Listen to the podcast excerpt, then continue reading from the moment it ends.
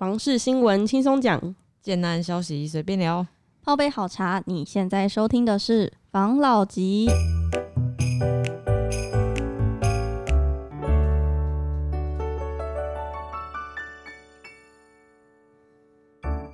关心你的房事幸福，我是房老吉，我是大院子，我是五十岚。好啊，今天要分享什么新闻？我们今天要分享，现在不是六月已经到了吗？对啊，今天是六月四号，怎么办？嗯、应该没有 比较敏感的听众听到这个六四的这个 podcast 吧？反正今天六月四号了，然后六月就我们要再来关心一下五月的房房市，因为六月会统整五月的整个房地产的一个状况，做出一个结论。嗯，然后我就看到一则新闻，他说。北台湾房市进入冷却期，因为疫情比较严重的时候，就是在五月发生的。对对，台湾的疫情，嗯、那房市它就在五月受到疫情的冲击。住展杂志调查代表北台湾新建案市况的风房市风向球中，来人成屋各呈现月减三十五趴跟二十八趴的状况。嗯，所以就显示了北台湾的房市现在进入了冷却的状态。嗯哼，那。呃，疫情影响五月的新建案状况跌到谷底嘛，所以他又预期六月也不会，嗯、因为现在还在三级警报的这个状况。对，那他只说是北台湾，大家想也知道，是因为从我们双北那边的疫情开始扩散，所以双北、基隆、桃园、新竹等等，就是北台湾都是概括在这个范围内。嗯哼。然后它的风向球的这个指标，大概跟大家说一下。我直接拿四月的跟五月的比好了。嗯，反正就是预售的推案量，四月的分数如果是九点四五的话，嗯，五月就只有八点三五，就它整体是下降蛮多的。嗯、然后成屋的推案是维持的，然后再来是广告的批数，就是呃，不管是建商还是代销，在对于建案去打广告的这个费用，嗯。从三点八八降到二点九八，对，也就是个案场的广告量都降低了，因为现在打广告其实也没什么用，因为没有人敢出门嘛。嗯哼，然后再再来是溢价率，就是来来回拉扯那个溢价的程度是没有变的哦，哦也就是建商它是没有因为这样子的状态，所以价格有往下跌的趋势。为什么？因为。其实这个我们大家会后面会提到，因为它现在即使疫情的影响来人有降低，但是成本是上扬的，所以价格要降低是比较难的。哦、很多建商都是减缓推案，不然就是保留观望的态度。他就他宁可宁宁可封盘不卖，他也不要降价卖。哦，对对，然后再来是来客的组数，从四月的六点九二到五月的六点一五。然后成交的组数也从五点六三到五点一六，所以它整体的房市的整体的数整体的数值是降低的。嗯，对。所以就是大家问我们说五月就是进入冷冻期。我先讲刚刚那个五十岚你问的那个有没有？嗯。说为什么现在还是没有降价？对啊。这之前我们没有讲过嘛？现在就是它降价也没有用啊，它很快卖掉，然后呢，它也它也没有地啦。对啊，那那他宁愿等到疫情稍微好一点点，那然后他就可以用原来的价格卖嘛。哦，那倒也是啦。对啊，他也不急嘛，现在他也没有办法到处去看地啊。没错，没错。啊，所以就先等于是全部都先暂时暂缓嘛。哦，嗯。那刚刚讲到说，现在因为疫情的原因，有没有这个呃，等于说是推案量啦，或者销售状况啦，都受影响。我觉得其实是。应该要会啦，因为其实前面一段时间有没有已经好这么久了没有？嗯，好一段时间。嗯，如果没有疫情，到这个时间点本来也差不多就会稍微会走入大概一个比较平稳的，嗯啊的的时间点。因为像现在你已经准备就是要进入，因为三二九档期过了，五二零档期其实是后来才有的，以前大档期没有嘛？对，以前大档期没有在讲五二零，那也就是三二九你推案推到现在大概。呃，等于是强销期那一个多月有没有？的曝光广告也打差不多。嗯，本来在这个时间点都会稍微趋缓一点点了。哦，没错。那但是遇到遇到这个疫情，可能真的是让这个现在状况是稍微冷冻一点啦。嗯啊，不过我觉得好像以现在看起来，呃，大部分啊的状况是在北部，那其他的区域有没有？其实还是有个别的区域是在多点开花啦，没错，我我有看到另外一个新闻，嗯、他就讲嘛，他说，因为我刚刚不是说北台湾的整体房市进入冷冻期嘛，对，嗯，然后有一个新闻就说，唯一受影响最小的地方，就整个北台湾，其实是新竹的蛋黄区的房市，比如说，嗯、呃，我们都知道的那个竹北整块，嗯，然后加上新竹的。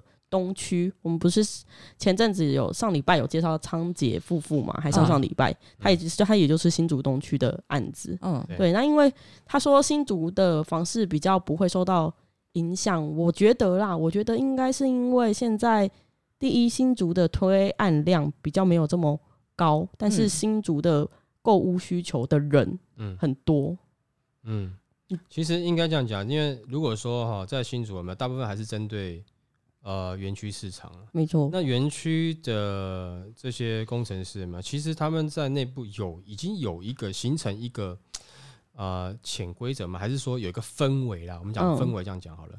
哦、就是说大概诶、欸、做了多久，就差不多要买房子哦。哦，等于是买房子也是他们的一个里程碑。对对对，公认的里程碑。对对对。然后那工程师基本上很多事情他们会希望按照自己的计划。自己的规划去走，大概到几岁的时候，他希望能够存到多少钱啊？呃，他希望能够买房子啦，希望结婚生小孩，他大概都会有一个心中的蓝图啦。嗯，那也就是说，呃，到这个时间点，不管怎么样，他还是会想要买。尤其在这个疫情，他们就会觉得说，是不是有机会可以出来杀价？嗯，哦，那即使是杀不下去的话，呃，他们自己大概都会有感觉了，就是说，那。我现在不买，等疫情过去之后，嗯，我这些同事又全部要杀出来买的时候，那那些价格又要上去了，没错。所以说，他还是有一些，就是他也许不能去，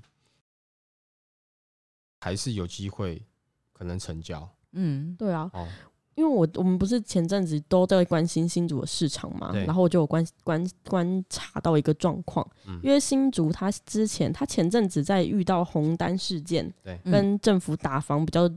严重对严重的那一个时期，嗯、他都很多都转成那种呃，你先留名，我先收集名单，然后 VIP 制预约制，嗯，所以在这样子的状况下，其实暗场的人比较不会有那种突然，因为之前不是排队买房子嘛，然后被红单这个东西一抄下去，就没有这件事情了，对，所以就变成暗场也不会有那种群聚的那种状况，嗯，所以他有一点就是因祸得福啦，就是他的这一波操作还蛮。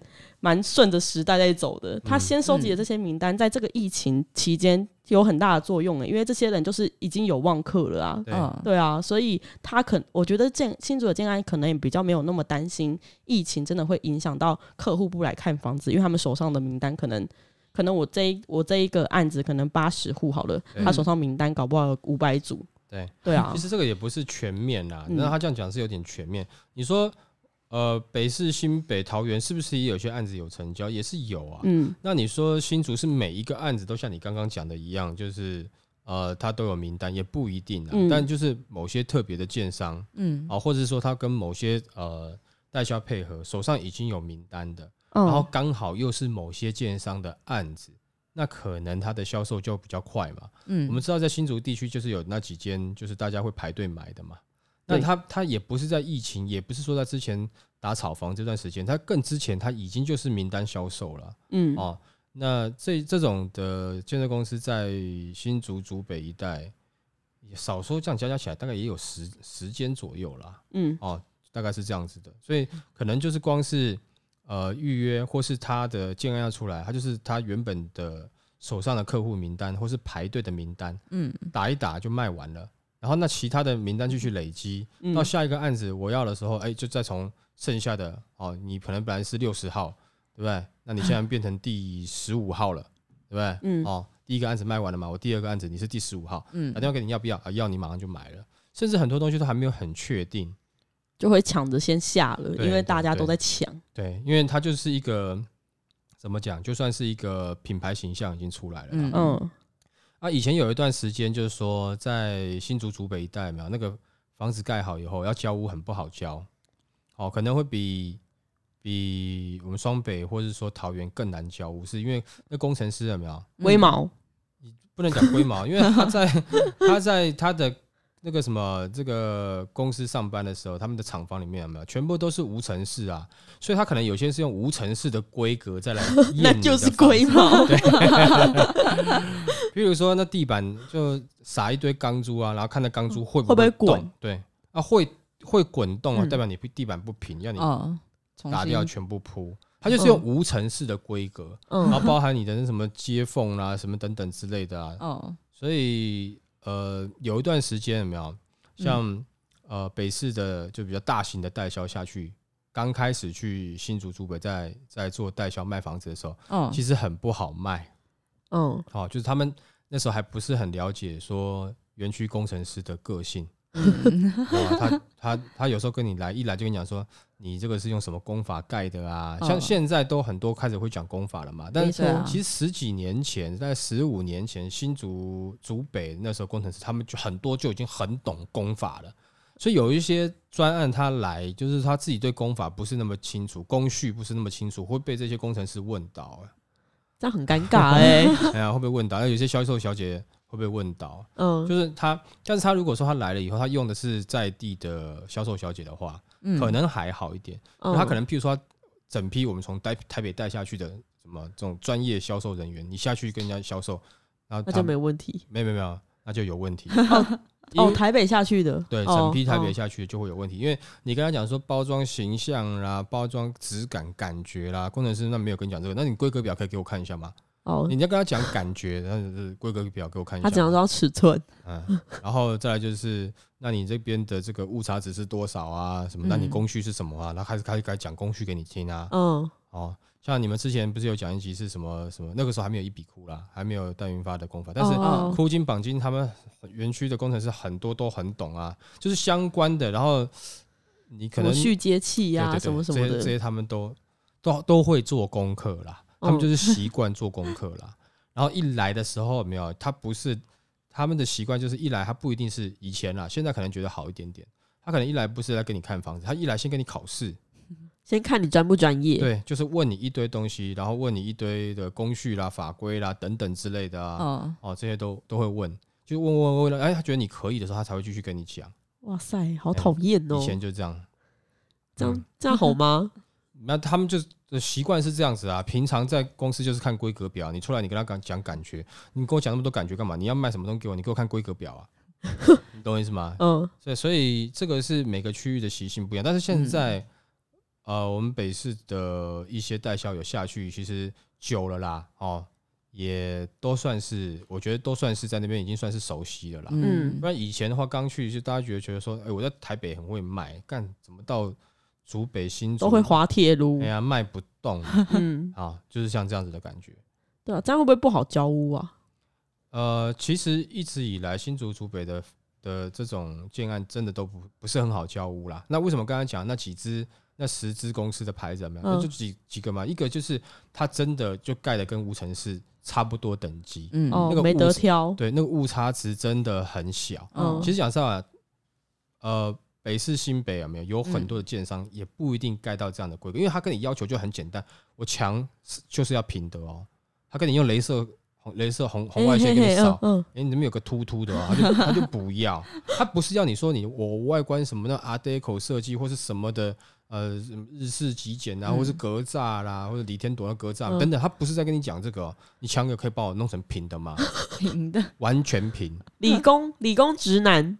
嗯，理工直男才出现的想法，就是完全平。嗯，哦，啊，你误差值就是多少多少以内，几公里几公里以内，啊，你真的超过那个公里，他会跟你翻脸。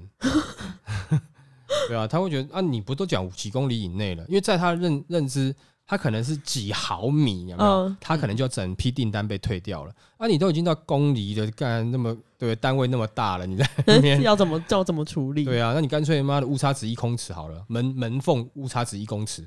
嗯，没有为这边为消费者平反一下。假如我今天都花了大钱要买房子，我是不是当然会希望这个东西完美？对，没有错了。他们也是希望，因为他们在给的东西就是很精密的嘛。所以你们就比如我们建商就是在炒作，哎，我价格啦，然后我怎么样，我都呃，就是说我的工多细好了。那在他们眼里，那你自己讲你工细喽。那我就用台积电水准来看，你敢说到这价格，我就用台积电 台积电的水准来看你。对啊，你你们的单位我不知道什么，但我们的单位是奈米，用奈米跟你算啊，靠腰，心好累哦。那那几个品牌有的真的就是它盖的的品质就是真的合乎他们的要求，嗯嗯、我不敢讲说完全跟无尘室的规格一模一样，但是就是哎、欸、比较接近他们的要求。那有一些呢是让利的。让利的。啊，所谓让利，它就是，哎、欸，它可能可以比较以让你比较便宜的价格买到，哦、对哈，大概就这这两三种啦，嗯，哦，当然品质是优先嘛，当然还有售后服务啦，对啦，是没错，对园园区的客就是说他跟你打个电话，嗯，哦，然后你售后服务要是没有做好，那你大概这个名字就会在园区里面的讨论版爆了，哦，所以大概是这样，哦，来下一则呢？下一则新闻，下一则新闻，你们听到标题一定觉得很奇怪，嗯，为什么？因为它的标题是六都前五月房市交易飙八年新高，嗯、疫情影响下月见真章。嗯、就是我刚才不是才说五月的那个房市已经开始进入急动期了嘛？嗯、然后他这边又看又讲五月的，就是房市的交易飙新高，嗯，然后我就细读了一下里面的内容，反正它的内容就是六都的。房屋的转移量，就是专交易转移量的数值是八年以来新高，嗯、也就是四月的房市真的是非常火爆的热，也就是今年的房市都很火爆热啊，是到五月的时候开始交屋的时候，或、哦、是开始交易转移的时候，对，就是他才把就是前面那几个月的一些房市的状况状 状况反映出来，然后我大概讲一下，就是它标的新高到底是多高哈，嗯。嗯，五月买卖。转移栋数由多至寡，依序为新北市六千五百四十九栋，新北市哦，双北之一哦，五月哦，哦。高雄市四千四百九十栋，嗯，台中市四千三百零三栋，桃园三千八百九十六栋，台北两百两千九百九十九栋，台南市两千五百一十七栋，六都合计两万四千。七百五十四栋，月增九点九趴，年增四十三点八趴，是八年来最好的一个房屋转移的这个数量数值表现。它这个六都啊，因为之前在讲我们在讲六都六都的时候，都会。多加一都进去，就是七七七大什么城市都还是什么东西的，就把新竹加进去。嗯，他这个没加进去，是不是因为新竹太难交屋了？就呈上题吗？有可能，对，就是出来不好看，会拉低平均的数值，就干脆不加了。嗯，我跟你讲了，因为其实这个没有去新竹看过他们交屋状况的，没有不会了解。我以前十几年前的时候刚听到，我觉得哪有可能呢？哪？又新竹又不是，譬如说台北那些豪宅，豪宅都交得过，怎么会一般？就是也不是说对，不是说它那个品质很差，就是说它一般的换屋啦，比如比较、嗯、比较大的四房，那应该不至于是难交的吧？你看后来你去看到它那个，哇，那个简直来真的是很可怕，真的很可怕。精密。对对对，那后来还不是有那种什么专业的交屋公司？公司嗯，其实，在那之前还没有交屋公司的时候，新竹园区他们就是这样做。然后后来才有教务公司出来，他们要赚他们的钱。对对对对对对，这个东西可能是因为这个科 科技人而衍生出来的一个一个职业了。嗯，对啊。那所以你说，可能是因为这样子没有去含新竹，也许吧，我不知道。要不然的话，他就是讲他讲六都，就只讲六都啊，他不想去算新竹的啦，他懒得去算。因为一般来说都会啊，通常就是在讲到房市，感觉新竹就是不会跟他们脱钩。嗯，尤其是讲这种哇塞数字的东西啊，很亮眼的东西啊，因为要不然我们。那个我们的观众干嘛敲完？我们一定要研究新竹。对对啊，是就是新竹就是一直在这块表现都挺亮眼的，尤其是近几年，所以没有就很奇怪啊。嗯、所以我就合理的怀疑，就是太难交屋，不然我真的想不到原因呢、欸。所以我要去研究一下新竹到底转移量多少，我在 IG 上面跟大家分享我的研究秘辛。好那我要进下一则新闻了。好，现在线上预约看屋跌了三成，因为疫情的关系嘛。嗯，然后业者铺出门都是这种买方。然后之前我们不是都说看屋的人分成几种模式、几种形态？嗯、一种就是我可能就是看看好玩的跟风、嗯、跟风型。嗯，一种就是他自己有需求的刚需型。嗯，然后业主一般来说，不管就是卖房子的人，一定都喜欢刚需型嘛，因为你跟风型的，我就是跟你浪费时间呐、啊。嗯，然后现在疫情这个情况出来的，已经不只是刚需型的，嗯、是钻石需型。钻、嗯、石需型是什么概念？他是说什么？我是觉得有点浮夸啦。嗯、他是说非买不可。然后我就在想啊，为什么刚需型跟钻石需型是到底差在哪呢？嗯，然后我就想到两，我一样想到两种状态。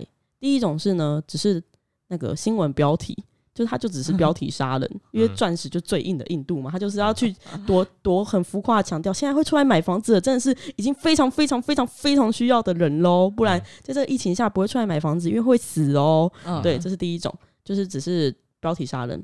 第二种是，是不是在这样子的状态下呢？有些人可能，嗯、呃，就是有些人他可能原本住的。地方状态不是这么好，嗯，所以他有急迫的需求，想要换个地方，嗯，换个房子住。他可能在住在双北，他想换 换个地方，换到新竹住，就是这一类的。我就是想，是不是也有这样子的这样子的可能呢？不然为什么会是钻石？你这个是影射，就好像是住在万华的，现在一定要跑去买房，我要搬离万华的感觉。对啊，就是有没有这样子的可能？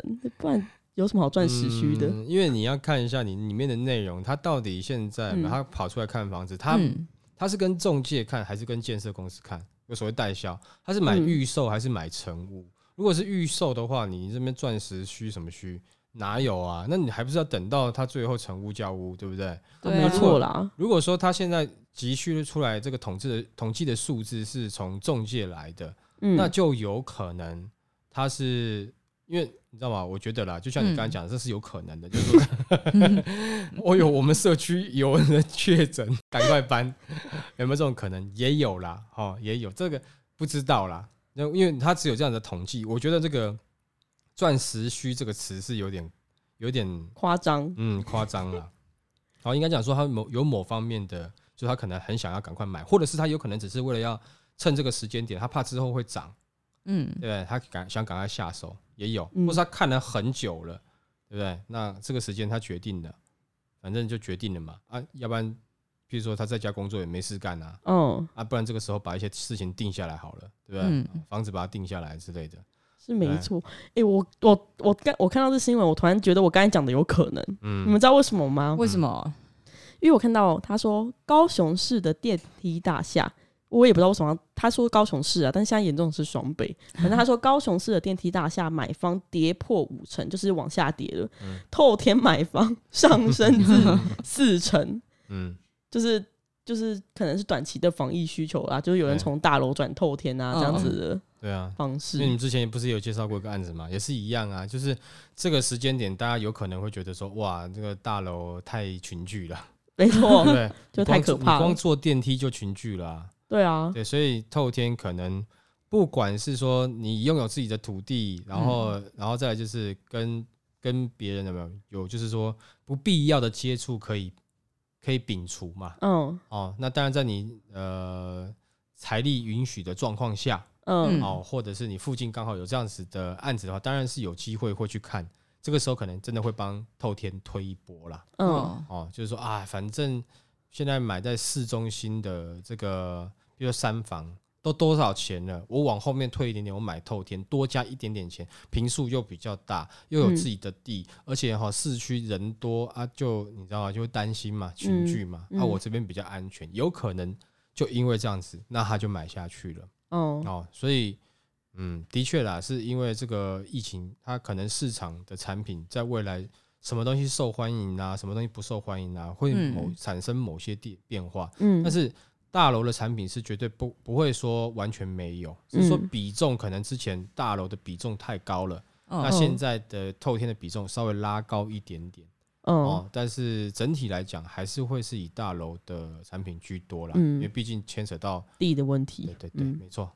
嗯、好，好，那在最后今天的最后一个议题，好。我要跟大家提醒一件事情，嗯，就是现在不是因为疫情的关系吗？所以很多就是民不聊生。有这么严重吗？有民不聊生吗？反正就是因为疫情的关系，很多人的生计都受到影响，尤其是那种要出去就是那种保险业务啊，就是一定要出去跑啊的那种，嗯、或是一定要群聚啊，一定要面对面啊，营建业啊，各个的这种这样子的工种都受到疫情的影响，嗯、所以政府就推出了纾困四点零的一个方案，然后有其中一个贷款是它针对就是劳工，他有推出那个纾困的那个纾困的。信用贷款补助，嗯，然后利率非常非常的低，然后可以你可以贷到十万块，嗯，然后这个东西其实去年去年就有推出来过，就疫情刚开始的时候，对。然后这次疫情加重，他就再推出一次，嗯，然后他说去年有办过的人，今年还可以办，嗯，那我就看到一则新闻，就是稍微提醒大家，如果有要买房子的，最近近期有计划买房子会房贷的人，嗯，他说纾困贷款会影响到房贷的成数。要怎么办？然后他说他推出，他提出两个方式，你可以去处理这样子的窘境。这两个方式有点荒唐哈，我先讲。嗯、第一个是，好反正他就是叫你不要不要做纾困贷款呐。他说你要从不会被记录到廉征记录里面的贷款来源下手。你可能跟朋友借啊，或亲友借啊，或是线上找那种那种呃。天使投资人等等的线上的那一种，线上的那一种借钱呐、啊，反正他就是用了这样子的方式。可是如果我真的有朋友可以借，我会去申请纾困。所以我觉得啊、喔，这个废话，这个有的时候就是看这个问题。比如说你现在就已经很危急了。那你后面交屋贷款成数，我觉得这个不是你现在此时此刻考量的了。但如果你有时间可以去做长远长远计划的话，嗯，那你当然是去去看怎么去调配啦。也许你就不要去做这个纾困贷款。但是如果说你现在真的是已经遇到困境了，我觉得不要去担心那个事情，先把现在的困境先解决，解决，对，没错啊，至少你要你要活得下去嘛，没错哈。然后呢，再另外一个，你说要去借钱，你从现在借了纾纾困以后，嗯，到你要交屋之前，想办法再去跟别人借钱，把纾困还掉，让他证明你有能力。对啊，对啊，因为你你你现在去想办法跟亲朋好友借钱，这是已经是急迫性的了，嗯，因为你可能现在就突然没有工作，没有收入了，嗯，然后你这个时候想办法去跟人家借钱。你怎么可能借得到？你这个时候当然就看起来是你办纾困可能是比较快可以拿到的。嗯，那你利用你现在办得到纾困，让你自己啊，就是诶、欸、活下来之后，从你现在开始到交屋这段时间比较长吧。嗯，你再去跟人家去借钱，那我觉得这是 OK 的，啊，嗯，对不对？那如果它影响到你贷款成数，那你就是它本来是八成变七成，那你就想办法把那一成借到就好了，补进去就好了。没错。但我自己的想法是这样，是说最近其实呃，大家也知道股市。不是那么好嘛？嗯，哦，然后其实有蛮多的资金现在是卡在银行的啦。嗯，哦，那呃，其实如果说你不要信用条件太差，这个时候去申请小额的信贷，它的利息也不会太高，而且它也不会去吃到你这个，譬如说。你今天做这个纾困贷款，因为纾困贷款不代表它的金额多少，而是它纾困贷款这个头、嗯、头衔，没错，就会让你觉得你是你是有困难的呀，买房子还纾困，对啊，对。啊，啊你要买房子啊，你现在有困难呀，对，这种感觉。有，嘿。那他之后要帮你做这个房贷的时候，他就会紧张了嘛？没错，他第二个就是在讲这件事情，嗯、就是因为纾困的这个名词，就会让人家觉得你现在都要纾困了，那你之后面对高额的房贷，你到底有没有办法去处理？嗯、所以你应该要去用的是，要么就是如果你本身自己已经有房产的，就是房子增贷嘛，不然就是车子嘛，不然就是一般的个人信用贷款，就是你就不需要去用到纾困贷款，因为这东西在银行的。就是这个名字已经政府推出来了，利息又低，就代表你很需要这个东西，你也是很需要低利息的这个小额的贷款，嗯、代表现在很有困难，因为你缴不出来那个利息，嗯，所以你买房子是不是会有困难呢？就会有这样子的疑虑产生。嗯、所以我才讲，像你看现在。你刚才讲到保险业，其实保单也可以贷款啊。对啊，银行业它也没有办法去跟你，所以最近不是有很多这个银行，它不是有出 App 吗？嗯，你在 App 里面就直接去输入资料，你它就可以帮你审核了。对啊，他们也需要业绩，他们也需要收入啊。那你说银行它要养那么多人，那你现在它全部都都，譬如说这个都不能出门，不能群聚，它怎么去让人家贷款？它不去不去放贷，那银行的收入哪里来？对啊，所以它我是觉得啦。